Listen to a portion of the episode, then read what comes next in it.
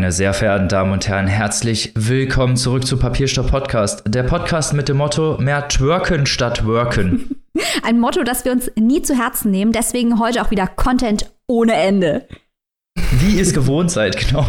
Always Hardcore. Das, das nehmen wir uns auf jeden Fall zu Herzen, das Motto. Zumindest was den Content angeht. Und natürlich darf ich auch wieder meine liebsten Mitdancerinnen begrüßen. Und zwar zum einen die Frau, die auf jeder Diskothek und jeder Tanzveranstaltung zu finden ist. Die liebe Maike. das wüsste ich aber. Hallo. Und die Frau, die auch nach der Arbeitszeit die Party abfeiert. Die liebe Annika. Hallihallo. Und wen haben wir noch hier in unserer Runde? Natürlich unser ganz eigener, ganz persönlicher John Travolta, unser Robin. Hallo. Ich dachte, du sagst HP Baxter. der tanzt doch aber nicht so schön. Hyper, hyper. Unser MC Travolta dann halt. Damit kommen wir schon zum ersten Thema unseres Vorgeplänkels, unseres ganz kurzen Vorgeplänkels, und zwar zu euch, ha, beziehungsweise zu unserer Steady-Community, der wir natürlich an dieser Stelle jetzt mal ganz herzlich danken wollen, einfach dafür, dass ihr da seid und uns unterstützt. Großes Herzchen-Emoji. Ganz genau, denn ihr, liebe Leute da draußen, die ihr unserer Community beitretet, ihr seid es, die uns am Laufen halten. Natürlich, äh, da sage ich auch gleich noch was zu, haben wir ganz viele tolle Extras und Exclusives immer in unserer Steady Community, die wir euch anbieten. Aber es geht ja nicht nur um noch mehr Content, sondern wenn ihr unserer Steady Community beitretet unterstützt ihr unsere eigentliche Arbeit. Wir haben's, wir werden ja nie müde davon zu berichten, wie wir hier neben unserem Hauptjob die Stunden damit verbringen, immer den heißesten Scheiß zu lesen und natürlich mit euch darüber zu sprechen oder für euch darüber zu berichten. Das Ganze kostet viel Zeit und ähm, indem ihr der Community beitretet, unterstützt ihr unsere Art, unseren unabhängigen Journalismus. Also ihr unterstützt den kostenlosen Content, den wir euch natürlich weiterhin zur Verfügung stellen, weil alle unsere Shows bleiben so kostenfrei, wie ihr es bisher gewohnt seid. Und ähm, deswegen danken wir euch für diese Unterstützung, weil das ist wirklich das, was uns so ein bisschen den Rücken frei hält, dass wir einfach ein bisschen mehr Zeit und Luft haben, gewisse Dinge zu machen und ähm, ja, den Content noch weiter zu verfeinern und äh, noch besser, aktueller geht eigentlich schon gar nicht mehr, aber ihr wisst, wie wir es meinen. Der bescheidene Podcast. Wir sind ja genau der bescheidene Glaskugel-Podcast, so wie ihr ihn alle kennt und liebt. Also wir freuen uns über jeden und jede, die unserer Community beisteuert. Ähm, ihr macht damit, ihr setzt damit ein gutes Zeichen, ihr unterstützt eine gute Sache und ihr bekommt, ich habe es ja gerade schon gesagt, oder ihr wisst es ja auch schon, ihr bekommt natürlich auch noch exklusiven Content und Top dazu. Und allein, wenn man jetzt mal guckt, was wir da schon in den ersten beiden Wochen rausgehauen haben, also das, meine Güte, lässt sich ja kaum in Worte fassen. Also allein in dieser Woche jetzt vor wenigen Tagen hat ja Robin, unser alter Informatikhase, euch mal einen Einblick in sein Nerdwissen, wenn ich das mal so nennen darf, lieber Robin, gegeben. Na klar. er hat äh, künstliche Intelligenz und Literatur, also wie wird künstliche Intelligenz in der Literatur verarbeitet. Da hat er eine Handvoll Bücher vorgestellt, hat auch noch ganz viel anderes Hintergrundwissen zu dem Thema gesagt. Und genauso haben es Maike und ich ja auch in den vergangenen Tagen gemacht. Maike mit ihrem super Video zu Beat und Pop, wo sie euch die Bücherstapel mal im Video gezeigt hat, von denen wir immer nur hier in der Show sprechen. Die gibt es also wirklich und nicht zu knapp, dass der Tisch überhaupt noch steht bei Maike, wundert man sich. ich habe so ein bisschen über Sport und Politik gesprochen. Wir haben Interviews, jetzt auch ganz frisch bei uns hinter der Paywall, das Interview mit Timon Karl Kaleiter. Also allein das ist auch schon Grund, der Community beizutreten und sich das Interview anzuhören, weil der Typ einfach Bombe ist. Also ihr seht schon, Content ohne Ende, aber selbst wenn ihr keine Zeit habt und sagt, so viel Content brauche ich gar nicht mehr, reichen die Shows. Nichtsdestotrotz unterstützt uns bei Steady, weil das ist halt das, äh, ja, was uns wichtig ist und wofür wir natürlich unfassbar dankbar sind. Es ist immer so schön mit euch. Genau, aber Robin, ich weiß, ich mache dir jetzt diese fantastische Überleitung kaputt und ich entschuldige mich dafür. Aber bevor wir hier zu diesem Podcast-Liebling kommen, über den wir gleich sprechen möchten, einem extra langen Rezensionsmarathon, möchte ich das, was Annika gerade gesagt hat, nochmal betonen, nämlich das Interview mit Timon Karl Kaleiter. Wie geil war das denn bitte? Annika und ich haben ja. mit ihm gesprochen und wir reden ja oft mit tollen Leuten und haben da viel Spaß, aber das war selbst unter dieser Revue der Highlights, die uns da immer vor Mikrofon begegnet, war das ein unfassbares Highlight. Wie lustig, wie schlau, wie charmant ist bitte Timon Kalkaleiter. Was für unpassbare Geschichten hat der drauf? Der absolute Oberhammer. Timon Kalkaleiter, what a guy. Wir haben ihn ja schon gefeiert, bevor wir ihn persönlich kannten. Aber das hat uns nochmal bestätigt. Der Mann schreibt ein fantastisch, haben wir gehört beim Bachmann-Preis. Wir haben sein Buch gelesen, die Geschichte eines einfachen Mannes und haben das hier schon abgefeiert, ausführlich in einer Folge. Jetzt also das Interview, lernen wir auch mehr über den Mann hinter der Geschichte eines einfachen Mannes. Der absolute Oberwahnsinn. Möchte ich hier nochmal im Zeichen des bescheidenen Pod Podcasts betonen, dass dieses Interview echt ein Knaller ist. Ja. Also ja, ich muss ja ich auch vor allem sagen, als derjenige, der nicht dabei war und es nur von außen gehört hat, das ist nicht nur Fangeschwafel oder Schwärmerei oder sowas. Nein, nein, das stimmt wirklich. Also ich kann das bestätigen, es ist ein super, super interessantes und super entertainment, äh, unterhaltendes äh, Interview. Ihr solltet da sowas von reinhören. Also instant, Leute. Wenn ihr das könnt. Ich wollte ich wollt gerade sagen, also wir können eigentlich trete der Community bei, hört es euch an, das Interview spricht äh, für sich selbst. Also ich glaube, man merkt relativ schnell, wie launig das ist, wie Timon, Grüße an dieser Stelle auch nochmal an dich, vielen Dank, ähm, dass wir da einfach so einen Spaß hatten und ähm, ja, also wirklich eine, eine runde Sache. Wir können nicht genug Werbung dafür machen, obwohl das Interview es eigentlich nicht nötig Nein. hat. Also tretet der Community bei, unterstützt uns und unsere Arbeit, kommt in den Genuss ganz toller Exclusives und natürlich auch von unserem ganz, ganz großen Dank. Das ist ja uns auch ein wichtiges Anliegen. Wir wollen ja auch mit euch, mit unserer Community auch in Kontakt treten. Wir haben ja auch noch viele tolle Sachen vor. In dieser Sendung bedanken wir uns ganz, ganz herzlich auch wieder bei drei Mitgliedern unserer Community, die uns unterstützt haben. Und zwar sind das in dieser Woche zum einen Yvonne Scharun, herzliche Grüße und vielen Dank an dich. Dann Thorsten Meissner, natürlich genau das gleiche. Liebe Grüße, herzlichen Dank. Und zu guter Letzt Tina Vollmer, auch dir vielen Dank für deine Unterstützung. Wir freuen uns, dass ihr drei und natürlich die anderen Mitglieder der Community dabei seid und mitmacht. Und ähm, ja, vielen Dank. Weiter so und neue Mitglieder natürlich herzlich willkommen. Besucht uns auf unserer Steady-Seite. Den Link findet ihr auf unserer Homepage und in unserer Instagram-Bio. Und äh, ja, oder ihr geht einfach auf Steady und googelt, äh, beziehungsweise ihr geht einfach auf Steady und gebt Papierstau Podcast ein, dann findet ihr uns auch gleich ganz schnell. Wir freuen uns auf euch. Es ist immer so schön mit euch allen. Nochmal zu Noch, man kann es nicht oft genug sagen. man kann es nicht oft genug sagen, genau. Und ein Exclusive, auf das ihr euch noch freuen könnt, wird gleich die liebe Maika anteasen. Und ich, jetzt sind wir, bin ich schon mega gespannt auf das Buch, was jetzt vorgestellt wird, weil da haben wir uns alle schon sehnsüchtig drauf gefreut. Ja, dieses Buch wurde schon vor relativ langer Zeit angekündigt. Und äh, sofort, als äh, die Runde machte, dass dieses Buch kommt, kam das auf unseren äh, berühmt-berüchtigten Redaktionsplan, von dem wir hier gerne erzählen. Denn äh, es ist geschrieben von einem Mann, dessen Gesamtwerk sich eure drei Podcaster alle drei reingezogen haben. Wir sind alle drei KomplettistInnen eines gewissen Hamburger Künstlers mit dem schönen Namen Heinz Strunk. Und wir reden jetzt über seinen neuen Roman Es ist immer so schön mit dir. Wenn ihr jetzt noch nicht aufgepeitscht seid, weil wir drei über dieses Buch reden, ähm, sage ich euch, bleibt einfach trotzdem dran, denn gleich redet auch Heinz Strunk über dieses Buch. Denn Stichwort geile Interviews. Der geile Heinz Strunk hat mit uns gesprochen, hat uns geile Infos rübergeschoben. Aber erstmal, uh, erstmal zum Roman. Im Mittelpunkt dieses Buches steht eine toxische Beziehung. Da gibt es eine namenlose Hauptfigur. Der Mann ist 47. Der hat eine gescheiterte Karriere als Popmusiker hinter sich, hat aber die Träume von der Karriere als Popmusiker längst begraben. Schließlich ist Popmusik was für junge Leute. Und sein Geld verdient er jetzt als Tonstudiobetreiber. Im privaten Bereich ist er in einer Beziehung mit der soliden Julia. Allerdings äh, versinkt diese Beziehung wirklich in Alltagstrott und Gewohnheit. Er langweilt sich ganz fürchterlich, findet aber nicht die Kraft, sich von Julia zu trennen. Bis, ja, bis er Vanessa kennenlernt. Das ist eine schöne, aber erfolglose Schauspielerin, die immer noch diesem Traum hinterherjagt, obwohl sie auch schon über 30 ist und unter psychischen Problemen leidet. Das lasse ich jetzt mal ein bisschen nebulös, worum es sich da handelt. Ich will nicht zu viel spoilern. Was jedenfalls passiert ist, unsere namenlose Hauptfigur trennt sich von Julia und beginnt eine Beziehung mit Vanessa. Und das ist wohl der Hauptknackpunkt, der die Handlung vorantreibt. Die Hauptfigur und auch wir als Leserinnen wissen von Anfang an, dass diese Verbindung unter keinem guten Stern steht. Da steht der vielsagende Satz im Text, wir ticken komplett unterschiedlich. Wir haben nichts gemeinsam. Trotzdem ist er verrückt nach ihr oder gerade deshalb. Auch sein bester Freund Frieda warnt unsere Hauptfigur, dass das Ganze von vornherein auf eine Katastrophe zusteuert. Aber die Hauptfigur, sie kann nicht anders.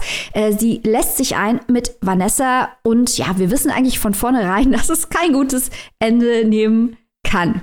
Da habe ich natürlich gleich mal ganz stumpf Heinz Strunk die erste Frage gestellt und gesagt, warum trennen die sich nicht einfach? Warum lassen sie sich auf diesen ganzen Wahnsinn überhaupt ein? Ja, das ist ja irgendwann, ähm, wenn das, äh, wenn das, äh, wenn eine solche Beziehung eine gewisse Dynamik ähm, gewonnen hat, ist das irgendwie unumkehrbar. Und ich habe da den schönen Satz, ist mir dazu eingefallen, dass man tatsächlich, wie banal das auch klingen mag, den Weg zu Ende gehen muss. Und äh, das kennt ja jeder ähm, oder hat jeder ja schon mal erlebt in einer Beziehung, egal ob sie nun als toxisch oder als langweilig ähm, langweilig ist äh, viel zu lange ähm, dort in der, der, verbleibt und die letzte, äh, oftmals das letzte Drittel oder vielleicht sogar die zweite Hälfte komplett überflüssig ist. Und bei dem kurzen Leben, was wir ja nur haben, äh, äh, denkt man immer Mensch, Mensch, Mensch, als Außenstehender, hör doch auf, trenn dich doch. Aber das ist eben, das ist mit dem für Außenstehende typischen Außenblick ist das leicht gesagt, aber wenn man drinsteckt, ist es leider nicht so einfach. Ja, entscheidend ist hier auch, dass der Protagonist sich immer wieder in verschiedene Interpretationen von Vanessas Verhalten hineinsteigert, äh, ganz einfache Sätze auf ganz verschiedene Arten auslegt, nachts drüber nachdenkt, dauernd auf sein Handy schaut, so richtig bisschen wahnsinnig vor Liebe ist und erwähnt sich auch immer kurz vor dem Durchbruch. Er denkt immer, ja, es läuft ja nicht so gut, aber bald, da kommt das ganz große Glück und bald, da haben wir es geschafft und bald können wir uns zueinander bekennen. Und da der Text aber nur konsequent seine Sicht schildert, wird diese beklemmende Situation, in der er sich befindet, diese dieses dauernde Warten, diese dauernde Paranoide aufs Handy schauen und über Aussagen nachdenken, das wird auch für Lesende spürbar. Aber, das möchte ich hier betonen, das heißt jetzt nicht, dass der Protagonist alles richtig macht und Vanessa lässt ihn irgendwie hängen. Er benimmt sich auch häufig irrational, das haben wir jetzt schon gemerkt, und auch häufig daneben, wo man dann auch versteht, dass Vanessa nicht gerade begeistert ist. Es ist also nicht so, dass in dieser Beziehung einer das Opfer und einer der Täter ist, sondern das ist eine Spirale. Strunk redet quasi drüber, toxische Beziehungen wie Leute sich gegenseitig unglücklich machen. Und das wird auch an vielen anderen Paaren, die dann immer so am Rande auftauchen, klar gemacht, wie viele Arten es doch gibt äh, von Leuten, oder für Leute, ähm, sich gegenseitig unglücklich zu machen, ähm, äh, dass, dass Leute zusammen eigentlich schlechter dran sind äh, als miteinander. Äh, dabei spielen häufig jetzt auch noch mal bei dem namenlosen Protagonisten und Vanessa Traumata und Erfahrungen der Figuren eine entscheidende Rolle. Also ein ganz wichtiges Thema äh, für Heinz Strunk waren auch die Missbrauchsskandale der Kirche, die hier im Hintergrund eine Rolle spielen, aber auch andere Traumata. Und der Text weist auch viele Bezüge zu anderen Texten des Strunk-Universums auf. Wie gesagt, wir sind Komplettisten, wir kennen uns aus. Nur mal so als Beispiel, das griechische Restaurant, das kennen wir schon aus zu Genüge aus äh, Fleisch ist mein Gemüse. Der Junge, der im See ertrinkt, spielt hier eine Rolle. Das ist quasi das Gegenbild zu Junge rettet Freund aus Teich. Dann diese phrasenhafte Sprache, was natürlich nicht bedeutet, dass das ganze Buch in phrasenhafter Sprache geschrieben wird, sondern das Thema der phrasenhaften Sprache, dass Leute nicht in der Lage sind, äh, in eine wirkliche Kommunikationssituation zu treten, sondern sich auf Phrasen zurückziehen, was zu einem Scheitern der Kommunikation führt. Das kennen wir in Heinz Strunks ähm, Parodie eines Erfolgsratgebers, äh, das Strunkprinzip. Wir kennen das aber auch aus der goldene Handschuh. Das ist auch ganz wichtig. Es kommt auch vor bei Fleisch ist mein Gemüse in ganz vielen Texten von Strunk. Und es macht natürlich wahnsinnig viel Spaß, hier so ein bisschen Strunk-Bingo zu spielen, wenn man schon viel von dem Autor gelesen hat und so die Themen, die ihn schon lange umtreiben, miteinander zu verbinden. Gleichzeitig unterscheidet sich das Buch aber auch von anderen Arbeiten des Künstlers. Also nicht, dass ihr denkt, das ist jetzt so ein Best of Strunk, der hat es zusammengerührt und es ist das dasselbe wie immer. Nein, man erkennt ihn und seine Themen wieder. Aber gleichzeitig ist es auch neu und anders, weil dieses Beziehungsthema auf diese Art und Weise bei Strunk noch nie beleuchtet worden ist. Da haben wir natürlich gleich mal gefragt, wie verhält es sich mit den Leitmotiven und mit den Unterschieden zwischen den Texten? Ja, das, äh, das glaube ich, das ist gar nichts, äh, möglicherweise gar nichts Ungewöhnliches. Ich habe halt so meine, meine paar Geschichten, die, ähm, die äh, immer wieder auftauchen, weil, weil das auch mein, mein, meine Überzeugung entspricht. Und was die Phrasenhaftigkeit äh, betrifft, ich bin seit vielen Jahren großer Fan sogenannter Erfolgs- und Motivationstrainer, was die sich da so zusammen spinnen, möchte man ja sagen, und äh, den armen Menschen vermitteln, dass jeder, jeder erfolgreich sein kann, wenn er nur äh, dran glaubt. Und da habe ich äh, diverse Leute von Jürgen Höller bis ähm, Bodo Schäfer abonniert und, äh, und äh, schreibt mir immer den größten Schwachsinn so raus. Plus dem sprachlichen Unrat, der sowieso so auftaucht, wie ähm, äh, die Frage, die ich grauenhaft finde, wenn, wenn man, wenn man jemand begrüßt mit der, mit äh, alles gut und so weiter und so fort. Und im Endeffekt und äh, was es da so an Wortmüll gibt. Und, und irgendwie äh, bin ich auch der Einzige, der sich da so, so fast schon e-, etwas ähm, exzessiv mit beschäftigt.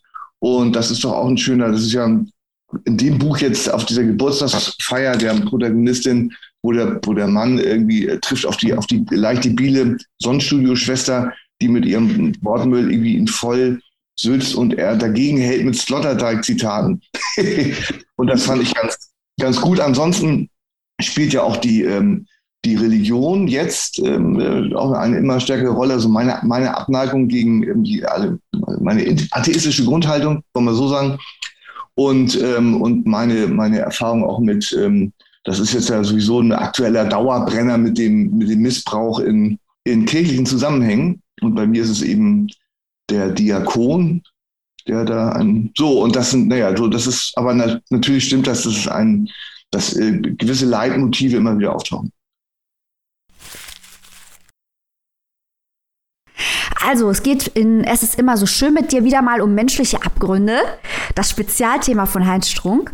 Dabei ist er schonungslos, aber auch empathisch und natürlich wie immer gibt es auch eine Portion Humor. Das ist wie häufig, wie halt auch beim Goldenen Handschuh, obwohl das Buch inhaltlich komplett anders ist. Aber dieser dunkle Humor, der gleichzeitig aber auch hilft, äh, viel von dem irrationalen Wahnsinn, der da passiert, zu ertragen. Da sind auch wirklich ganz, ganz psychisch dunkle Twists drin. Da werden wirklich sehr ernste, sehr bittere Themen angesprochen in diesem Buch. Das Ganze ist wie immer schlau, unterhaltsam, geht dahin, wo es weh tut. Äh, Strunk lesen macht Spaß, man fängt an, man will das Buch nicht mehr aus der Hand legen. Äh, nicht, also man merkt an vielen Stellen, finde ich, dass Strunk viele Ideen hatte und die zu einer Geschichte zusammengefügt hat. Das ist nicht immer ganz glatt in die Geschichte eingefügt. Er hat halt viele Aspekte von toxischen Beziehungen und Verhaltensmustern genommen und in dieses Buch, in diese Geschichte hineingegossen.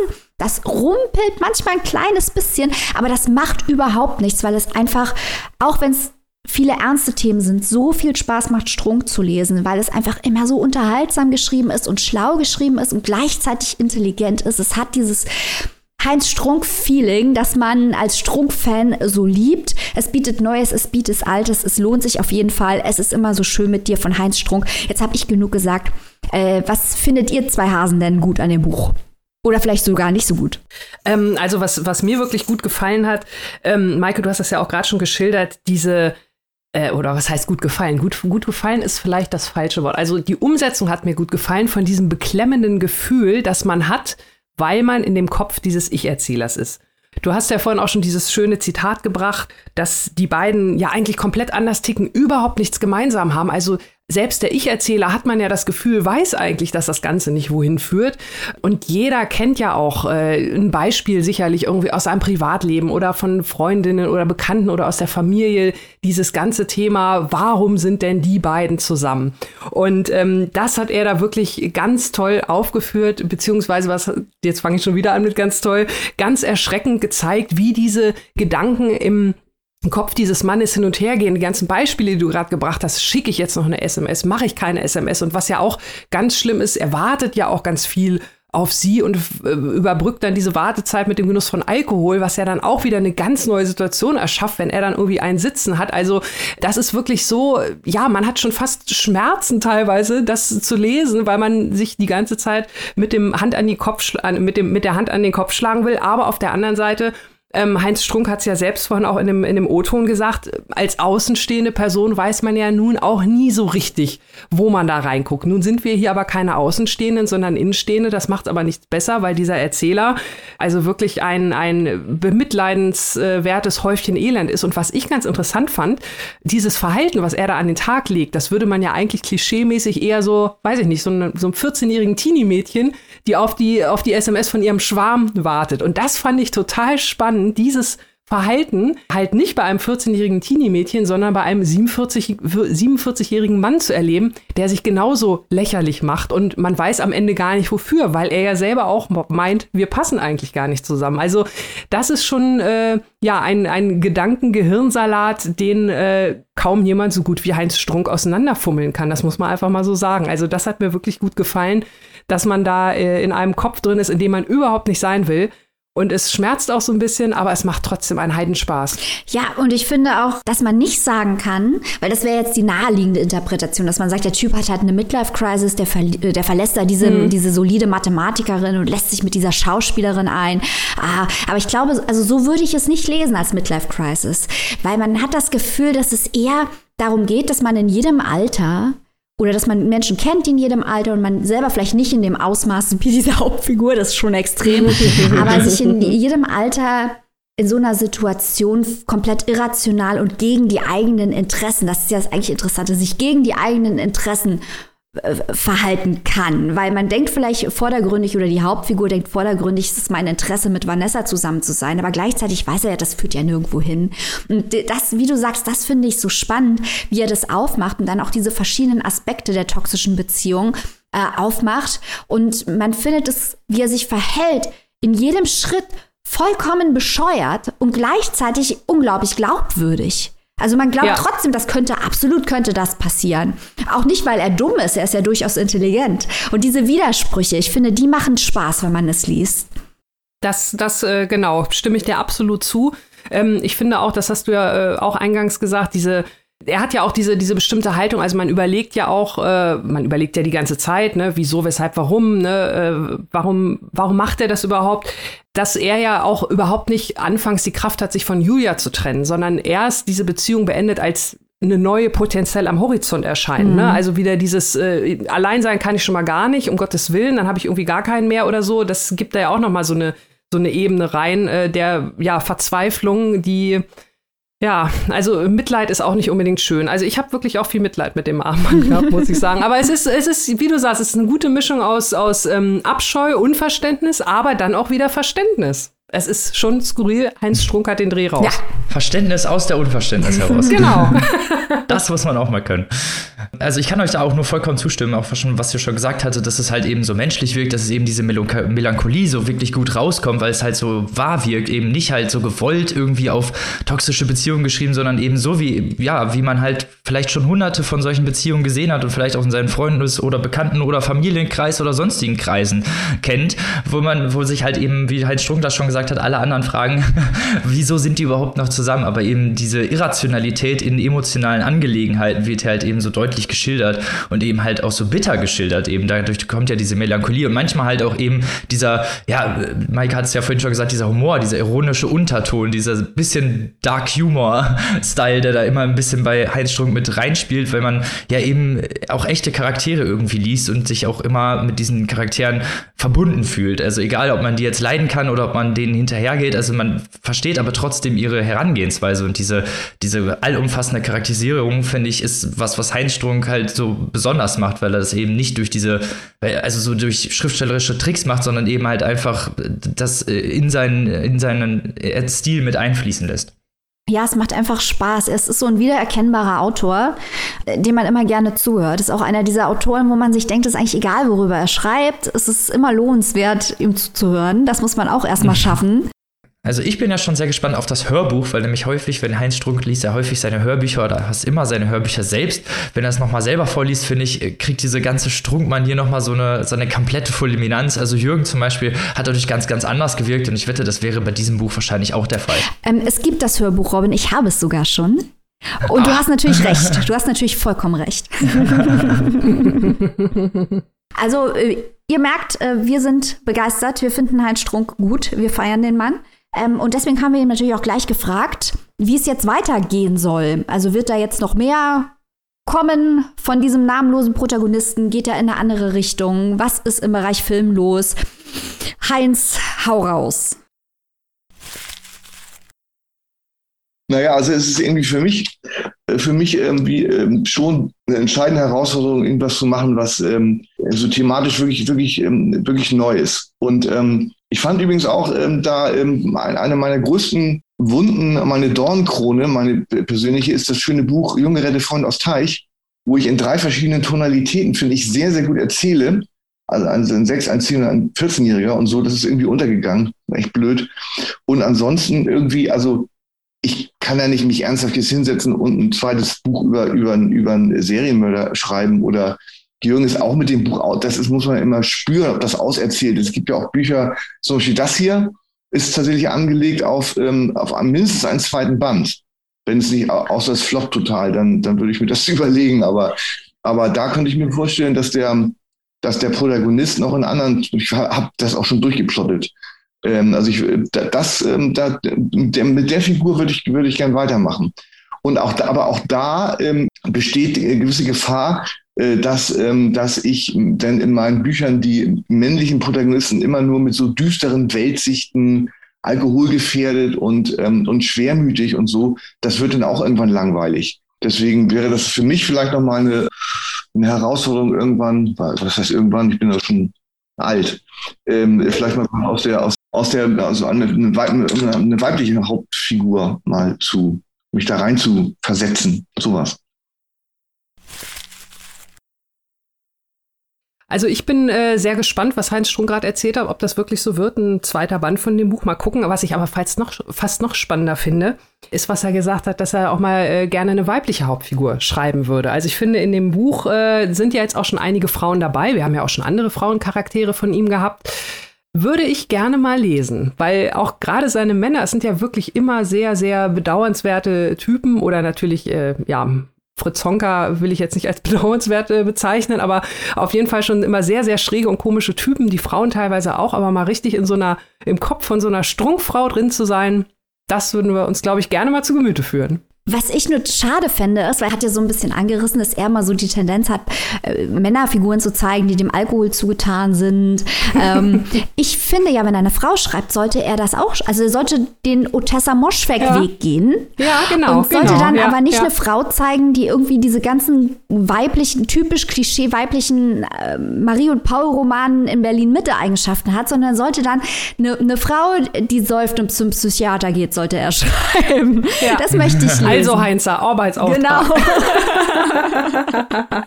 Die Frauen wollen mehr. Also Leute, lauft los, kauft euch diesen Roman. Liebe Maike, für wie viel und wo kann man das denn tun? Es ist immer so schön mit dir von Heinz Strunk ist bei unseren guten Freund von Rowold erschienen. Die gebundene Ausgabe kostet 22 Euronen. Das keimfreie E-Book 1999. Das hört sich doch fair an. Also Leute, loslaufen. Aber, Aber sowas nicht, weil, aber Ach wir so. haben noch zwei Bücher am Start. Äh, Annika noch nicht. Danach, noch danach natürlich. So, und ich darf heute vorstellen Revolution morgen 12 Uhr von Mino Ditlinde Tizabi. Geboren 1992, äh, bester Jahrgang. Naja. kleines, ja, kleines Eigenlob muss immer sein. Ähm, die ja schon sehr, sehr früh äh, im Medienrummel stand, denn sie war mit 14 Jahren die jüngste Abiturientin Deutschlands. Und mit 14. Mit 14. Mhm. Nur mal so zum Vergleich, ich habe übrigens mein Abitur mit 21 gemacht. Robin, die haben dich äh, länger da behalten wollen, weil du so gut warst. Ja, Robin hat erst studiert und dann Abitur Genau. gemacht. So. Alles rückwärts. Nee. Und sie war mit, hat dann an der Universität Heidelberg studiert und war mit 22 Jahren die jüngste Ärztin Deutschlands. Also der nächste jüngste Titel. Äh, Und hier haben wir ihren Debütroman. Sie schreibt schon seit frühester Kindheit, wie sie selber sagt, auf Englisch und Deutsch. Und das ist hier ihr Debütroman Revolution morgen 12 Uhr. Es spielt im Sommer 2018 kurz vor der WM. Unser Protagonist Jean-Christophe ist, ja, lebt in einer Psychiatrie in Deutschland. Er ist da, wie wir über den äh, frühen Zeitraum oder über die ersten Seiten schon erfahren, weil er ständige Panikattacken hat. Panikattacken, also wirklich äh, schlimmster Manier, indem er denkt, dass er stirbt, also wirklich auch in öffentlichen Bereichen sein Studium nicht weiter aufnehmen kann, seine Wohnung nicht halten kann, seine Arbeit nicht mehr nachgehen kann und äh, hinterher fast ja äh, als Einsiedler bei seinen Eltern lebt und äh, von denen versorgt werden muss, weil er eben auch nicht mehr das Haus verlässt. Er kommt in diese Psychiatrie und sagt selber auch von Anfang an, dass er irgendwie fehldiagnostiziert wurde, weil sie ihn gefragt haben, ob er irgendwie Wahnvorstellungen hat oder irgendwie halluzinogene Erscheinungen sieht. Und er gesagt hat, dass er manchmal schon komische Dinge sieht und sie ihn halt dann in die Psychiatrie gesteckt haben. Und er sagt, dass es eigentlich gar nicht nötig gewesen wäre, was man natürlich jetzt in Frage stellen kann, aufgrund dieser halt krassen Panikattacken. Man merkt auch äh, in seinem Schreiben, er spricht so, also es ist so ein bisschen die ganze Zeit, dass die vierte Wand gebrochen wird und so ein bisschen der Leser, die Leserin mit einbezogen wird und es immer so ein bisschen ihr ist und halt auch man äh, seinen ganzen Charakter in dieser Schreibe ablesen kann, denn er besitzt eine Obsession für Zahlen und Mathematik und äh, spricht auch immer wieder von Fibonacci-Regeln, also Sachen, ähm, ja, bei denen mir im Studium gegraust hat. Also das sind nicht so, so Mathe ist nicht so meins, aber ähm, er hat halt eben diese Obsession für Zahlen und eben auch für Fußball. Er liebt Fußballvereine und generell eben das Spiel und freut sich eben wie ein, ja, wie ein Kind eigentlich immer, wenn die WM startet, kennt alle, kennt den ganzen Kader, kennt alle Aufstellungen und ja, kann eben auch sich in ganze Fachsimpeleien darin verlieren, was eben hier auch teilweise in den Roman mit einfließt. Seine therapeutischen Maßnahmen beinhalten vor allem so Gruppentherapien und Malen. Er soll und äh, Handwerk, handwerkliche Kunstarbeiten, in denen er dann halt Figuren fertigt. Er versucht dann halt über die Zeit immer wieder die Mona Lisa nachzumalen, was ihm nicht so ganz gelingen will, weil die immer irgendwie wieder verschmiert und äh, ja, eben halt nicht so ganz dem Original gleicht, wie er sich das gerne äh, gewünscht hätte. Seine Mitpatientinnen sind ihm äh, ja von Anfang an eigentlich so ein bisschen so ein Graus. Er muss sich da so erst einleben. Einer geht ihm besonders auf die Nerven, das ist äh, Erwin, der halt eben eigentlich auch allen auf die Nerven geht, weil er sozial halt sehr unkompetent ist und halt zu den unpassendsten Momenten immer die krassesten Sachen raushaut, auch immer sehr viel Aufmerksamkeit fordert und äh, ja, den alle so ein bisschen in der Station ignorieren. Das Interessante ist, was schon seit, schon seit Monaten bekommt er Anrufe, mysteriöse Anrufe aus Frankreich er geht ran und es ist, ja, man könnte, also es ist eine Stimme am anderen Ende, die eben was auf Französisch sagt. Da Jean-Christophe, wie der Name schon sagt, äh, hat er französische Vorfahren und kann auch ein wenig Französisch und versucht eben diese verschlüsselte Botschaft zu ignorieren. Also man würde wahrscheinlich am Anfang denken, es ist irgendwie vielleicht so ein Scam oder so ein Marketing-Trick, aber es ist halt anscheinend wirklich eine Stimme, die ihm äh, ja irgendwelche Botschaften einflüstert und halt auch wirklich äh, immer wieder das Gleiche sagt. Also sie ruft jeden Abend an, irgendwie zwischen nachts 1 Uhr und 3 Uhr und säuselt ihm eben diese französischen Begriffe ins Ohr, von denen er nie weiß, was er tun soll. Er reagiert dann halt immer anders. Er versucht am Anfang noch zurück zu reagieren, Hallo zu sagen, schreit die an, aber die Stimme reagiert jedes Mal einfach eben damit eben, dass sie einfach ihren Sermon weiter abgibt. Irgendwann äh, kommen neue Patienten auf die Station, darunter Pete, der unter einer Psychose leidet und äh, Thibaut, der ja so ein bisschen so der Gangster ist, der immer von Bro spricht und lass mal irgendwas abchecken, also der so richtig einen auf cool macht. Äh, ein anderer wichtiger Mitpatient, ähm, der da immer rumläuft, ist Tom, der älteste Patient, der da auf der Station ist und der früher Arzt war und auch so ein bisschen so der ruhigste von allen ist, der, der immer versucht so ein bisschen da die Ruhe mit reinzubringen mit diesen neuen Patienten und den alten freundet er sich eben an und erzählt ihnen irgendwann von den mysteriösen Anrufen, die er eben jede Nacht erhält. Seine Mitpatienten werden dann über die Zeit auch natürlich zu Freunden und versuchen eben mit ihm zusammen das Rätsel zu lösen. Äh, Tom fällt dann ein, dass es vielleicht ja auch Koordinaten sein könnten, denn auch äh, mit Schrift kann man eben Koordinaten, äh, also Längen- und Breitengrad darstellen und so finden sie heraus, dass dort eine Adresse in Berlin gemeint sein könnte. Zusammen wollen sie dann aus dieser Station fliehen und ein, ja, gewagter Road Novel nimmt seinen Lauf. Denn, wie schon gesagt, es sind alles Patienten einer Psychiatrie, die dann versuchen, ihre Medikamente zu klauen, aber insgesamt eher unterversorgt sind damit. Und dass das Ganze nicht unbedingt so gut ausgeht, kann man sich vielleicht denken. Aber da will ich natürlich nicht zu viel erzählen, denn dieser Road Novel ist natürlich so der Inhalt des Buches und darum geht es natürlich auch, ob er hinterher wirklich sein Ziel findet oder ob er das Glück findet, das er dabei sucht, lassen wir mal dahingestellt sein. Ja, so viel zum Inhalt des Buches.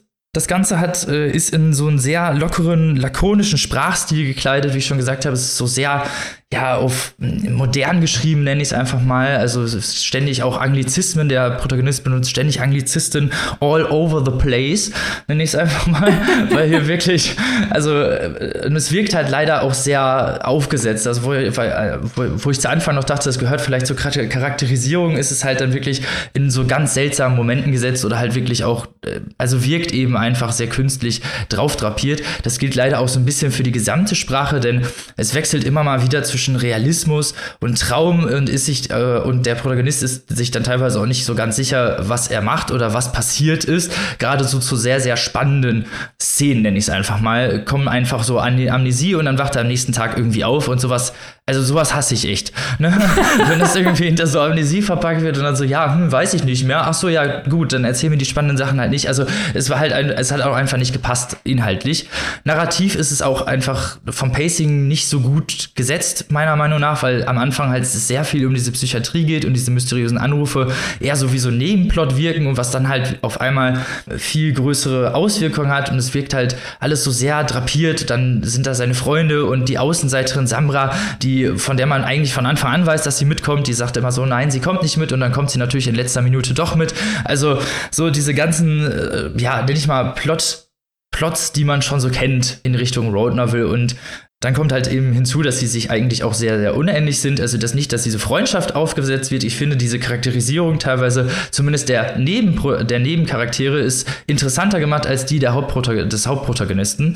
Zum anderen wechselt das Buch auch ständig in so ja, Überlegungen. Ich nenne es mal Monologe. Heinz Strunk macht das ja auch gerne mal, um so ein bisschen die Gedankenwelt des Charakters oder der Charaktere darzustellen. Und das macht Mino de Tisabi hier auch. Aber eben ein bisschen zu überborden, finde ich. Also da fängt dann auf, da kommt dann auf einmal, mischt sich eben so deutscher Romankitsch in diese Geschichte noch mit rein und man denkt sich, also das hätte jetzt echt nicht sein müssen, in denen dann halt wirklich über Blumen philosophiert wird und oh, die Blume, die woanders äh, blüht, ist sie vielleicht verloren. Also wirklich so, oh, das ist also wirklich Kalenderspruch-Style-mäßig schon. Und also wirklich so profane Erkenntnisse, die hier so ganz krass aufgebauscht werden, als wären sie halt so, ja, ne, das Nonplusultra an geistigem Erguss, den man hier so äh, erfinden könnte das mischt sich halt eben zusammen mit, mit eben diesem Narrativ, was nicht so ganz passend ist, weil die auch nicht wirklich so ein, naja, man sich eigentlich die ganze Zeit denkt, dass es ja so ein Hirngespinst ist, ne? Also aus so komischen Botschaften, die auch per Telefon übermittelt werden, ist erstmal so was Mysteriöses und das war auch so ein guter Aufhänger, aber es wird damit halt einfach zu wenig gearbeitet, sage ich einfach mal. Und äh, diese, diese Road Novel an sich besteht dann halt einfach viel aus den Gedanken des Protagonisten und den Gedanken des Protagonisten über die anderen Leute Leute und wenig halt auch über diese Freundschaft, also dieser Freundschaftsaspekt kommt halt eben auch nicht so wirklich gut raus. Teilweise ist es halt doch wirklich sehr lustig, also, also Mino di Tisabi, hat ja auf jeden Fall teilweise sehr, sehr lustige Passagen drin, sowas nicht. Ich habe häufig gelacht bei dem Buch, aber es war halt einfach sehr anstrengend zu lesen. Also es hat nur 210 Seiten und es kam mir vor wie 500, weil ich mich da, also gerade durch diese Kitsch-Passage muss man sich so durchquälen, bis man, bis halt mal wieder was Interessantes oder halt wieder was von der Geschichte kommt, dass es halt ganz schwierig war, finde ich, eben dabei zu bleiben, eben auch naja, in dieser Geschichte zu versinken. Ich hatte mich die ganze Zeit, also so die ganze Zeit habe ich mich selber beim Lesen gesehen. Also irgendwie war ich nie wirklich in der Geschichte drin und auch nie wirklich in den Charakteren und habe immer gewusst, dass mir hier eine Autorin in diesem Fall ein Buch vorgelegt hat oder einen Text vorgelegt hat. Und das ist halt einfach in diesem Fall nichts Gutes, wenn ich in dieser Road Novel eben einfach nicht wirklich verschwinden kann und eben auch nicht wirklich sympathisieren kann mit den Charakteren. Was sie nicht macht, ist die psychischen Erkrankungen irgendwie an beiseite schieben oder die irgendwie plump darzustellen. Das fand ich jetzt nicht. Die, die nehmen sehr, sehr großen Raum ein, aber es gibt halt sonst sehr wenig einfach, an dem man, an dem man sich aufhängen kann oder wo es, wo es einfach irgendwie weitergeht, finde ich geistig oder wo man jetzt sagen könnte, okay, das ist halt was, was mich berührt hat oder was irgendwie literarisch wertvoll ist, nenne ich es einfach mal.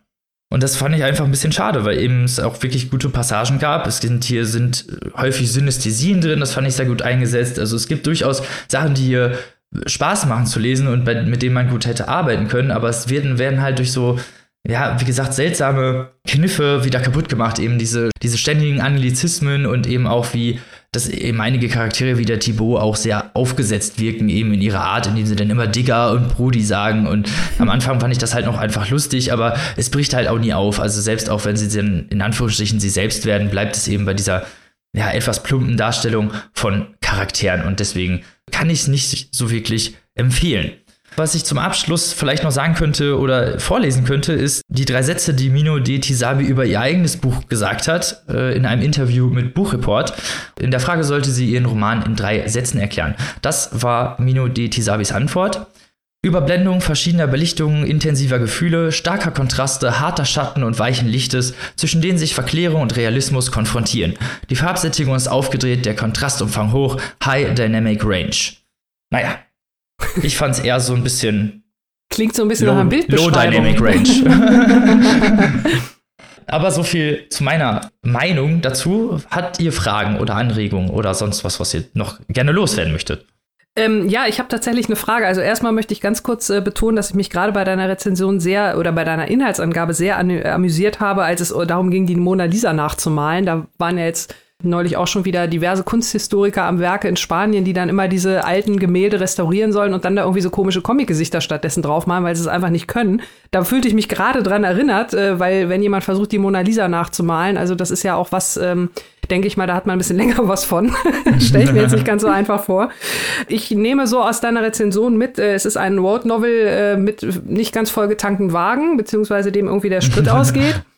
Und äh, die Frage, die ich habe, du hast vorhin gesagt, dass äh, Sean also ein großer Fußballfan ist und ähm, da auch ganz viel rumnerdet. Für die Menschen, die sich jetzt nicht so für Fußball interessieren, aber vielleicht trotzdem für dieses Buch, wollte ich jetzt mal fragen, sind diese Passagen wirklich nur, sage ich mal, äh, seitenlange Nerd-Infos oder ist das auch irgendwas, was sich irgendwie dann in der Erzählung widerspiegelt oder was die Erzählung widerspiegelt oder irgendwas mit der Erzählung an sich zu tun hat? Oder ist es wirklich einfach nur seitenlang äh, Spielzüge erklären, äh, ohne Bezug zu irgendeiner Geschichte im Hintergrund? Ich meine, es kann ja sein. Also es gibt ja durchaus AutorInnen, die Sportbeschreibung oder auch andere Dinge parallel zu einem anderen Handlungsstrang irgendwie in Verbindung setzen oder erzählen oder wie auch immer. Und da würde mich jetzt mal interessieren, ob das hier auch so ist oder ob da jetzt, äh, wenn Leute dabei sind, die sagen, ach nee, na, eigentlich hätte ich Bock auf das Buch, aber wenn dann jetzt noch seitenlanges Fußballgenörde ohne so einen Verstand dazukommt, dann vielleicht lieber doch nicht oder gerade dann oder wie auch immer. Also es kann ja vielleicht auch nochmal irgendwie ein wichtiger Hinweis sein.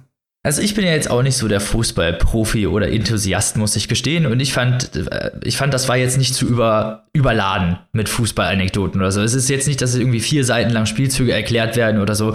Oder es halt wirklich zu trocken wird. Es dient häufig als Anekdote, um eben diesen Charakter zu beschreiben und eben, weil ihn das ja auch interessiert, ihn zu charakterisieren und spielt auch in der Geschichte eine Rolle. Also die Frage kann ich auch so mit Ja beantworten. Es spielt in der Geschichte definitiv eine Rolle, weil eben dieser Road Novel nicht nur nach Berlin führt, sondern eben halt später auch noch mal was mit der WM zu tun hat, ohne Ah, jetzt zu viel okay. spoilern zu wollen. Also Ja, es gut. äh, spielt auf jeden Fall definitiv eine Rolle. Es gehört da also auch hin. Genau, es gehört auch hin und das fand ich jetzt auch kein Aspekt, der jetzt wirklich so störend war. Also das mit dem Fußball hat mich tatsächlich nicht so doll gestört, dass es hier eben Einklang finde, weil es ja eben zum Charakter gehört und so häufig ist es dann eben auch nicht, wenn er dann eben erzählt, wer, wer da eben Stürmer war oder wie schnell die eben in diesem Fall laufen.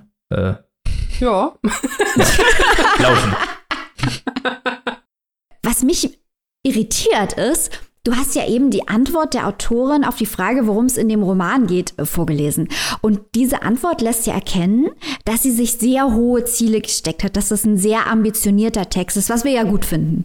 Wir sind ja hier der Podcast, der Ja sagt zu ambitionierten DebütautorInnen und der ja auch in der Tendenz es eher gut findet, selbst wenn der Text am Ende nicht gelingt, finden wir es eigentlich ja geiler, wenn jemand mal was ausprobiert und scheitert, als wenn jemand den sicheren Weg geht und uns zu Tode langweilt. Aber was mich hier jetzt irritiert hat, und jetzt komme ich endlich zu meiner Frage, ist, äh, du hast es vorgelesen, aber als du das Buch beschrieben hast, ist rübergekommen, dass es sich sehr viel mit Motiven beschäftigt oder auf, auf Stanzen basiert, auf Dingen basiert, die du irgendwo anders schon gesehen hast, die hier eingefügt und rekontextualisiert werden. Also in, der Popliteratur würde man vom Remix sprechen, dass also quasi diese, dieses Versprechen, dass hier was Avantgardistisches, äh, Joshua Großmäßiges abgefeuert wird, am Ende nicht eingehalten wird. Äh, ist es das, was dich da äh, irritiert? Also habe ich das richtig verstanden?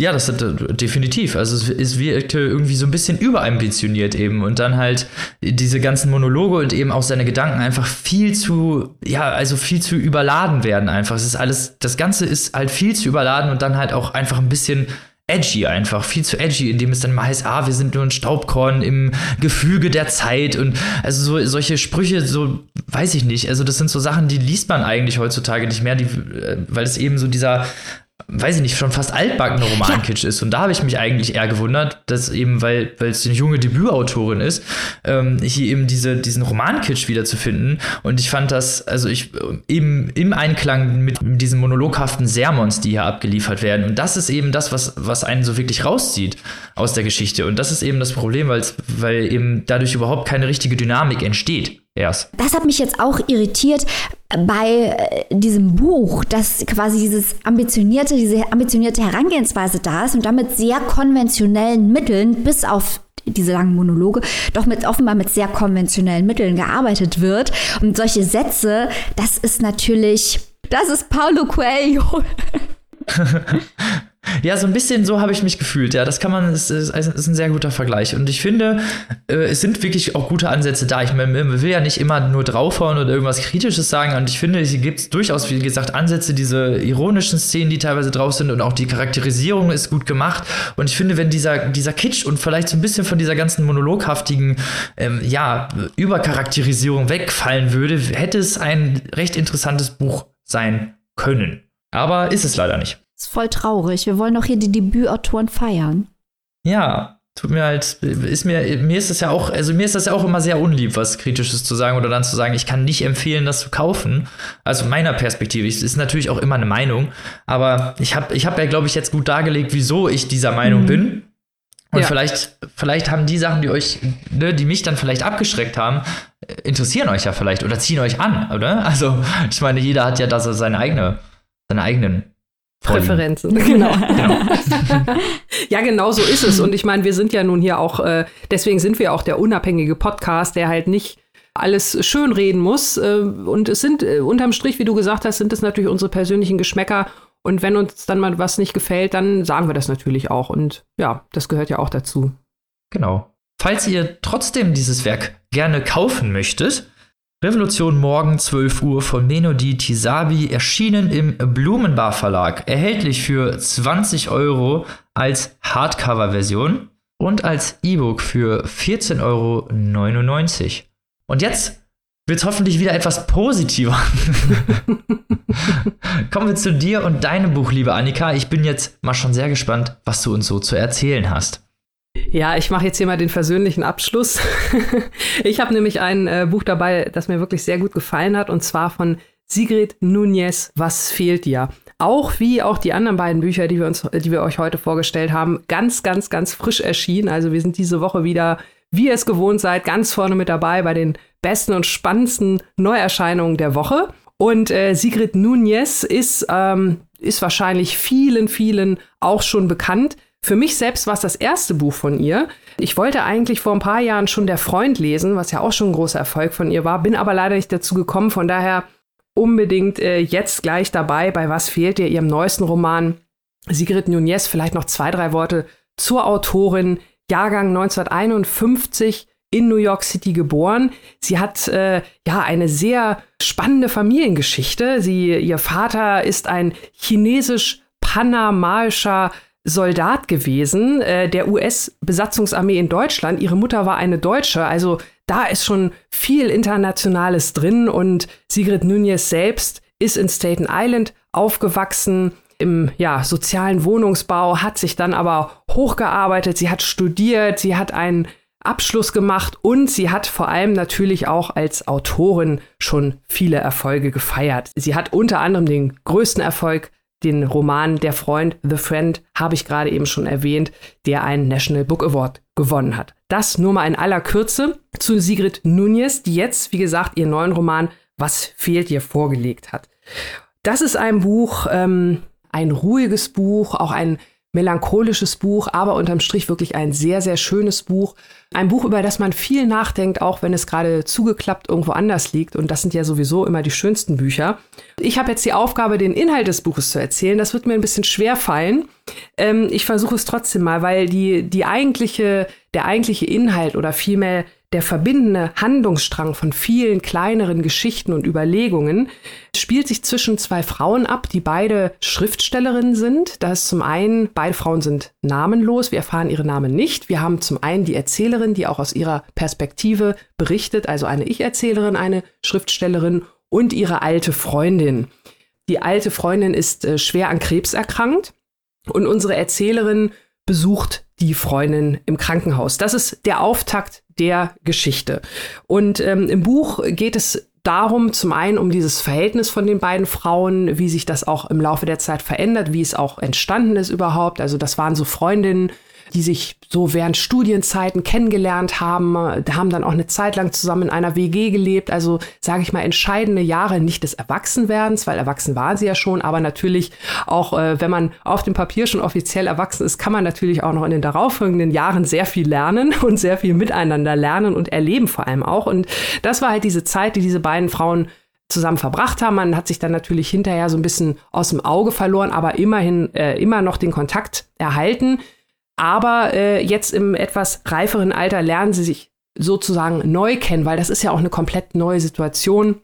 Die eine, wie gesagt, schwer an Krebs erkrankt und die andere Freundin kommt sie besuchen, natürlich auch zum Trösten und zum Reden. Und äh, während sie die Freundin besucht und darüber hinaus reflektiert sie also sehr, sehr viel über diese, über die äh, großen überlappenden Themen, Trauer, Abschied, äh, Verlust natürlich, alles, was also damit zu tun hat, mit dieser äh, recht traurigen, melanchol melancholischen äh, Thematik. Und die beiden Frauen verbringen dann noch mehr Zeit miteinander, weil sie auch noch einen gemeinsamen kleinen Urlaub, so möchte ich mal, mal nennen, äh, zusammen verbringen. Details jetzt nicht äh, aus Spoiler-Alarm-Gründen, ihr könnt es euch schon denken, aber äh, das wirklich so ganz, ganz grob der Handlungsstrang. Und ich habe schon gesagt, dass es darüber hinaus, äh, über, dieser, ähm, über diese Rahmenhandlung hinaus noch viele kleinere Geschichten gibt. Also wir sind die ganze Zeit im Kopf dieser Ich-Erzählerin, die also äh, viel uns ihre Gedanken mitteilt. Es liest sich teilweise auch schon fast wie ein Tagebuch. Sie berichtet also über Menschen und ihre Geschichten, sowohl äh, Menschen, die sie aus ihrem Privatleben kennt, als auch Menschen, die in der Öffentlichkeit stehen. Gerade zum Stichwort äh, Literatur, SchriftstellerInnen werden hier viele genannt und ähm, auch beleuchtet. Das ist so ein bisschen, das hat sich für mich so ein bisschen gelesen wie so teilweise wirklich Mikrogeschichten. Also es sind teilweise wirklich Geschichten, die nur ganz wenige Sätze gehen, wo man aber ganz, ganz schnell in der Geschichte drin ist. Also ich möchte mal ein Beispiel nennen. Sie erwähnt zum Beispiel, die Ich-Erzählerin geht durch ihre Gedanken und ich erinnere mich an Person XY. Sie erwähnt zum Beispiel an einen, äh, sie denkt zum Beispiel an einen Mann, der ähm, seine Mutter regelmäßig im Pflegeheim besucht. Die Mutter ist dement, der Mann ist schwul. Und die Mutter hat jedes Mal, wenn er sie besucht, wieder vergessen, dass er schwul ist. Das heißt, er muss sich jedes Mal aufs Neue outen. So, und das habe ich jetzt kurz erzählt in drei Sätzen. Und man hat aber sofort irgendwie so eine Geschichte im Kopf. Und das, das macht Sigrid Nunes wirklich unfassbar gut und faszinierend, weil du kannst dir sofort vorstellen, oh Gott, dieser junge Mann, wie muss das sein? Und man, man möchte sofort eigentlich eine Kurzgeschichte darüber lesen. Und ähm, das sind halt so diese Mikrogeschichten, aber nicht nur die. Sigrid Nunez erzählt äh, also auch über mehrere Seiten und das ist auch gut so. Sie ähm, ja, spricht also über die verschiedensten Arten der Beziehung zwischen Menschen. Es geht um komplizierte Mutter-Tochter-Geschichten. Es geht um komplizierte natürlich Beziehungen zwischen äh, Mann und Frau oder, oder anderen äh, Konstellationen. Es geht um Beziehungen zu Ex-PartnerInnen. Ähm, und alle, wie gesagt, hatte ich eingangs schon erwähnt, äh, alle haben irgendwas von, von Abschied oder Verlust, Stichwort Ex-Partner. Und ähm, die verbindet sie aber wirklich gut. Also sie beobachtet das teilweise im Vorbeigehen oder erinnert sich daran, so ein bisschen Gedankensprünge, aber keine, keine Sprünge über große Abgründe, weil es fließt alles wirklich gut ineinander und lässt sich gut folgen und es macht auch Spaß, dem zu folgen, obwohl, wie gesagt, die Themen an sich relativ traurig und melancholisch sind. Aber Sigrid, Sigrid Nunez erzählt das mit so viel Empathie und diese, diese Ich-Erzählerin hat auch selbst so viel Empathie, also die strahlt sie auch aus und die Gedanken, die sie sich auch macht, die sind also wirklich, man, man ist gerne im Kopf dieser Frau. Ganz im Gegensatz äh, zu dem ersten Buch, was wir heute in der Sendung hatten. Ähm, hier ist es ein Ort, auch wenn das Thema ein, ein äh, trauriges ist, ist es trotzdem ein Ort, äh, in dem man sich wohlfühlt. Und äh, ganz abgesehen von den zwischenmenschlichen Ebenen verknüpft Sigrid Nunez auch viele aktuelle politische und gesellschaftliche Themen mit ihren Charakteren oder mit ihren äh, Charakteren, an, denen sie, an die sie denkt, äh, die bei ihr eine Rolle spielen. Als Beispiel möchte ich kurz den äh, bereits zitierten Ex-Freund der Ich-Erzählerin ähm, mal erwähnen, der auch an einigen Stellen im Buch auftaucht. Sie reflektiert also auch ihre Beziehung äh, zu dem Mann. Äh, wie ist das gescheitert? Wie ist die Beziehung jetzt? Man hat halt noch Kontakt. Und äh, dieser Ex-Mann oder Ex-Freund vielmehr Das ist, äh, sage ich mal so vom, vom Äußerlichen her, äh, so sieht er sich auch. Äh, also wenn man ihn sieht, würde man wahrscheinlich denken, aha, so ein alter weißer Mann. Aber er ist eigentlich, wenn man so will, als extremer Social Justice Warrior unterwegs, weil er so ein absoluter Vorantreiber auch äh, zum Thema Klimakrise und wir müssen was tun. Also er hält Vorträge zu dem Thema und er ist da sehr konsequent und radikal. Also seine Theorie oder die These, die er mit aller Vehemenz vertritt, ist halt so nach dem Motto, Leute, kriegt bloß keine Kinder mehr, das ist das Schlimmste, was er diesem Planeten antun könnt, weil die ganzen kleinen, jungen Lebewesen kommen halt gleich mit diesem riesen Fußabdruck auf die Welt und so weiter. Da macht er sich natürlich nicht viele Freundinnen mit, wie man sich denken kann. Das Thema an sich wollen wir jetzt ja auch gar nicht weiter vertiefen, aber ähm, auch da geht es ja wieder um, äh, naja, was heißt Verlust? Äh, da geht es ja eher vielleicht um, um äh, Menschen, die noch nicht mal geboren sind. Also auch da diese Frage, ist das Leben überhaupt lebenswert? Auch die spielt eine große Rolle. Also ich habe es ja vorhin schon gesagt, die Ich-Erzählerin beschreibt ja nicht nur Menschen, die sie kennt, sondern auch Menschen, die sie nicht kennt.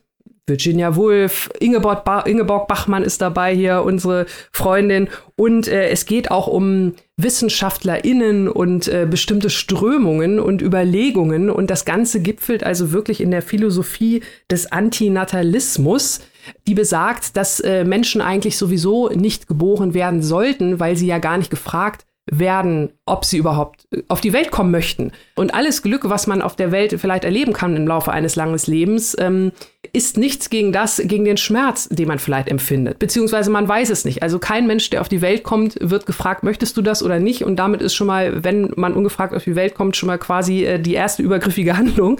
Also ihr seht schon, das ist sehr, sehr extrem, aber auch super interessant, weil auch das ist ja quasi dann der ultimative Verlust, wenn man etwas betrauert, was gar nicht da ist. Also sie beleuchtet diese Themen wirklich von allen Seiten. Ich fand es unheimlich schön zu lesen, habe gerade schon gesagt, eine sehr empathische Ich-Erzählerin. Es hat mich von der Erzählart, die relativ unaufgeregt ist, trotz dieser teilweise dramatischen Themen und auch Szenen. Ähm, es hat mich von der Erzählart so ein bisschen an Delphine de Vigan erinnert. Ihr wisst ja, die habe ich ja schon mehrfach vorgestellt, eine meiner Lieblingsschriftstellerinnen. Von daher, ich bin sehr, sehr froh, dass ich jetzt endlich dazu gekommen bin, Sigrid Nunez zu lesen. Und es wird nicht das erste Mal gewesen sein, weil dieses Buch mir wirklich ja, es ist, es ist sehr, sehr anspruchsvoll. Also es ist ein durchaus anspruchsvolles Buch, aber es ist trotzdem angenehm und auch jetzt nicht unbedingt zu kompliziert zu lesen. Also ähm, mir hat es wirklich gut gefallen. ein schönes Buch hier nochmal äh, zum Schluss in der Runde. Lieber ja, Maike. Mal was Positives. Ja, genau. Ja. Lieber Maike, wie hast du es denn? Wie hat es dir denn gefallen? Möchtest du auch was dazu sagen? Also ich bin äh, beruhigt, dass du es gut fandst, weil ich hatte es ja im englischen Original gelesen und wir hatten dann eine Redaktionskonferenz, weil momentan einige Bücher rauskommen, gesagt, wir müssen das machen, wir müssen das machen. Und ich bin froh, dass es dir auch gefallen hat. Der Vergleich, den ich ziehen würde, ist Rachel Cusk auch das eine Schriftstellerin, mit der wir uns vielleicht bald mal beschäftigen werden. Zwinker, zwinker, mhm. zwinker, zwinker. Ähm, aber mir hat es auch sehr gut gefallen. Mir hat diese komplexe Geschichte in der Geschichtekonstruktion, über die du ja auch gerade gesprochen hast, die hat mir unheimlich gut gefallen, wo dann Parallelen zwischen berühmten oder weniger berühmten Menschen und anderen Geschichten hergestellt werden, aber auch Gegensätze aufgemacht werden. Das hat mir irre gut gefallen, weil das zum Denken anregt und weil die Geschichten auch an sich einfach interessant sind. Also nicht nur als Gedankenexperiment, sondern auch die kleinen Geschichten, wie du eben ja auch schon angedeutet hast, die sind auch für sich interessant und machen Spaß und zeigt natürlich auch die Komplexität menschlicher Erfahrungen, weil wie der Titel, also der englische Originaltitel ist, What Are You Going Through, zeigt ja eigentlich auch schon, dass eigentlich im Mittelpunkt der Geschichte die Frage steht, inwiefern wir in der Lage sind, uns in andere hineinzuversetzen oder eben nicht. Mhm. Inwiefern können wir nachempfinden, wie jemand anderes fühlt und inwiefern haben wir Empathie für andere Menschen oder können wir es überhaupt haben? Und da geht es nun jetzt speziell um die Erfahrungen von Frauen, ihre speziellen Rollen und Herausforderungen auch unter dem Aspekt äh, von Trauer und Verlust. Und das fand ich sowohl theoretisch eine großartige Idee, über diese Themen zu schreiben, als auch praktisch, weil es halt so eine Geschichte ist, in die man sich reinfallen lassen kann. Man muss sich konzentrieren, wie du auch schon gesagt hast. Aber es macht einfach Spaß, da mitzugehen und da dabei mhm. zu sein und sich von einer Vignette zur anderen zu hangeln und dann auch diese Verbindungen oder Gegensätze im Kopf herauszuarbeiten, so wie Nunes es ja ganz eindeutig mit diesem Buch vorgesehen hat. Also mir hat es auch sehr gut gefallen, muss ich sagen. Sehr schön, sehr schön. Zwei Dinge sind mir gerade noch eingefallen, äh, weil du es erwähnt hast, äh, vignettenartig. Also man kann fast sogar sagen, dass äh, jedes äh, der gar nicht so langen Kapitel auch irgendwie so ein bisschen so ein eigenes Thema nochmal behandelt. Also wir haben äh, es werden auch so Sachen äh, total spannend. Das Wort Frauenliteratur zum Beispiel. Wo kommt das überhaupt her? Was soll das überhaupt? Äh, ich habe gerade schon so ein paar Namen von Autorinnen genannt, die auch in diesem Zusammenhang noch erwähnt werden. Das ist, das ist super spannend. Es gibt ja ein Kapitel, wo es, wo es wirklich auch um, um ganz konkret Tod und Sterben geht. Es gibt natürlich auch äh, Stichwort Sexismus. Es taucht auch wieder ein äh, Weinstein-mäßiger Typ auf. Äh, solche Charaktere hatten wir hier auch schon in letzter Zeit in verschiedenen Büchern, der aufgrund von ungebührlichem Verhalten abgemahnt wird. Also diese ganzen Sachen spielen eine Rolle und Maike, wie du auch schon gesagt hast, völlig richtig, in erster Linie aus der Sicht vor Frauen. Aber eine Sache sollte nochmal erwähnt werden und das hier bei uns im ausgewiesenen Hunde-Podcast. Mhm. Eine Mikrogeschichte oder eine kleine Vignette aus Sicht eines Katers. und die hat mich wirklich auch sehr berührt, muss ich sagen. Also ähm, sogar das, äh, es sind wirklich, man, man kann sich echt richtig gut reinfallen lassen, auch in die Perspektive eines Katers, so skurril das auch klingt, aber auch das hat Sigrid Nunez wirklich am Anfang gedacht, was passiert jetzt, spricht die Katze, aber Nein, also auch das äh, hat wirklich Hand und Pfote. Ähm, ich, find, ich möchte nochmal betonen, dass Annika gerade gesagt hat, sie mag dieses Buch, obwohl teilweise aus der Sicht einer Katze erzählt wird. Weil ihr wisst, die ihr diesen Podcast schon länger hört, dass wir solch, solche ähm, Mätzchen eigentlich komplett lächerlich finden und, und das Buch gegen die Wand werfen würden und sagen würden, was denkt ihr, wie alt wir sind? Zwölf? Oder ist das hier Kitschliteratur oder was? Aber ich muss dir vollkommen recht geben. Ich habe das genauso empfunden und das spricht. Hast du auch am Anfang gedacht, was passiert jetzt? Ich dachte, nein, Sigrid Nunes, enttäusch mich jetzt nicht. Bitte ja, nicht. genau. Und dann war es trotzdem, trotzdem gut. Ähm, und das zeigt halt auch die Qualität dieser Autorin, dass sie was macht, was wir in diesem Fall auf theoretischer Ebene eigentlich komplett ablehnen, aber wir es bei ihr nicht nur verzeihen, sondern sogar richtig gut finden. Ja, also ihr seht schon, der wahre Schockmoment ist nicht, äh, wie geht es der krebskranken Freundin, sondern, oh Gott, da spricht die Katze. Wir sind schon auf ganz anderem Level. ähm, es hat mich, also ich fand das sehr interessant, was ihr jetzt beide auch zu dem Buch gesagt habt.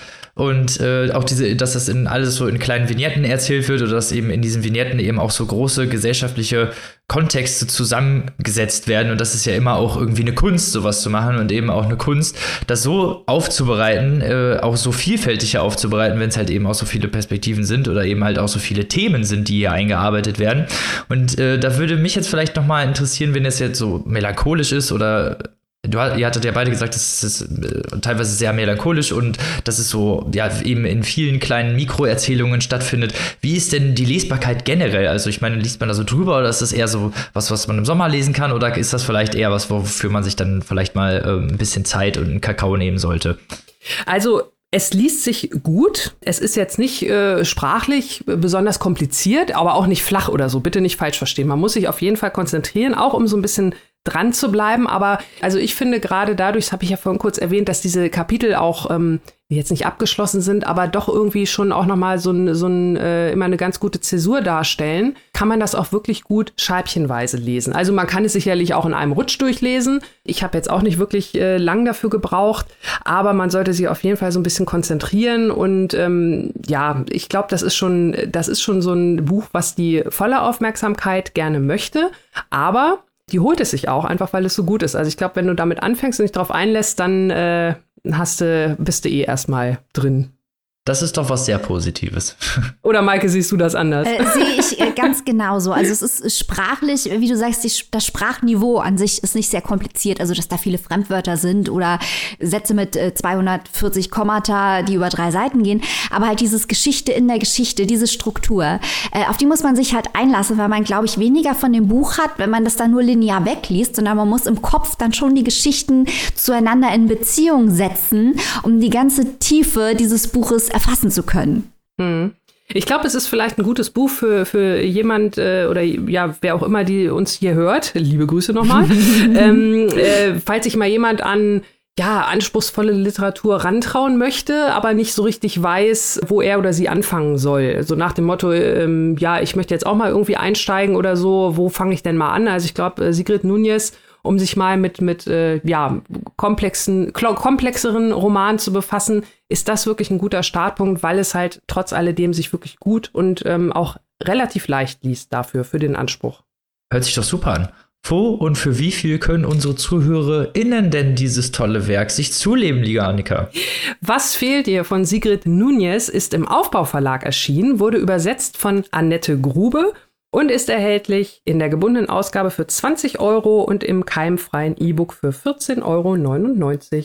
Das klingt auch super fair. und damit sind wir schon am Ende unserer Folge angekommen. Schade. Ja, aber alles, alles Gute muss ja auch mal ein Ende haben. Außerdem sind wir natürlich nächste Woche natürlich wie, also sind wir nächste Woche mit einer normalen Folge wieder für euch da. Aber wir haben natürlich auch noch ein paar Specials im Gepäck. Genau. Momentan könnt ihr ja hören unser Interview mit Lisa Krusche. Das haben wir am vergangenen Samstag freigeschaltet für die Menschen. Hört es euch, hört es euch an. Die wunderbare Lisa Krusche erzählt über ihren hervorragenden hervorragenden Debütroman Unsere anarchistischen Herzen. Auch da könnt ihr mal nachhören, mit was für einer Autorin man es hier zu tun hat. Die kann nämlich nicht nur gut schreiben, sondern auch interessant erzählen und ist unfassbar lustig und nett. Lisa Krusche, wir können es empfehlen. Grüße an Lisa, danke an Lisa, du bist super, wir feiern dich weiter. Aber das ist noch nicht alles. Wir haben noch viel mehr. Noch viel mehr. Wir, wir können es aber nur stückchenweise rauslassen, damit die Menschheit es überhaupt verkraften kann. Weitermachen wir. Dann könnt ihr auf Steady, haben wir ja schon gesagt, aber wir müssen es weiterhin betonen. Natürlich unser Interview mit Timon Karl Kaleiter hören. Auch das sehr empfehlenswert. Und wenn ihr dann denkt, diese Interviews, die bringen es einfach, dann freut euch, denn ab morgen könnt ihr auf Steady ebenfalls das gesamte Interview mit Heinz Strunk hören. Uh, Heinzer! Oh mein Der Gott! Heinzer im Papierstau. Heinz so Strunk-Interview, Leute. Ab morgen auf Steady. Was wir natürlich auch im Gepäck haben, sind wieder drei Bücher für nächste Woche, für die wir immer drei kurze Stichworte haben, damit ihr ein bisschen raten könnt. ähm, liebe Maike, möchtest du mal anfangen und uns erzählen, was du nächste Woche so mitgebracht hast in unsere illustre Show? Ich bin derartig hyped Seit zwei Jahren warte ich auf dieses Buch. Ich bin so hyped. Und meine drei Wörter sind Stulle, Reh und Tiefkühltruhe. Hört sich richtig gut an. Und du, lieber Annika? Ja, das muss ich jetzt erst, das muss ich jetzt erstmal toppen, ne? Ich versuch's mal. Bisonknochen, Chinesisch und Obama-Liebling. Geil. Bam. Robin, kannst du mit unseren Büchern mithalten? Ich habe hinterwäldlerisch Country Road. Entführung. Ich dachte jetzt, du sagst, ich baue dir ein Schloss. Das, okay, ich hör auf. Das war mein Extra-Tipp. Nicht gut. So. Also Leute, da könnt ihr schon richtig gespannt sein, wieder auf nächste Woche und natürlich auf unsere ganzen Exclusives und Interviews. Schaltet rein, hört rein macht alles, zieht's euch rein. Und wir hören uns nächste Woche wieder mit den gerade angekündigten Büchern und natürlich wieder viel Spaß.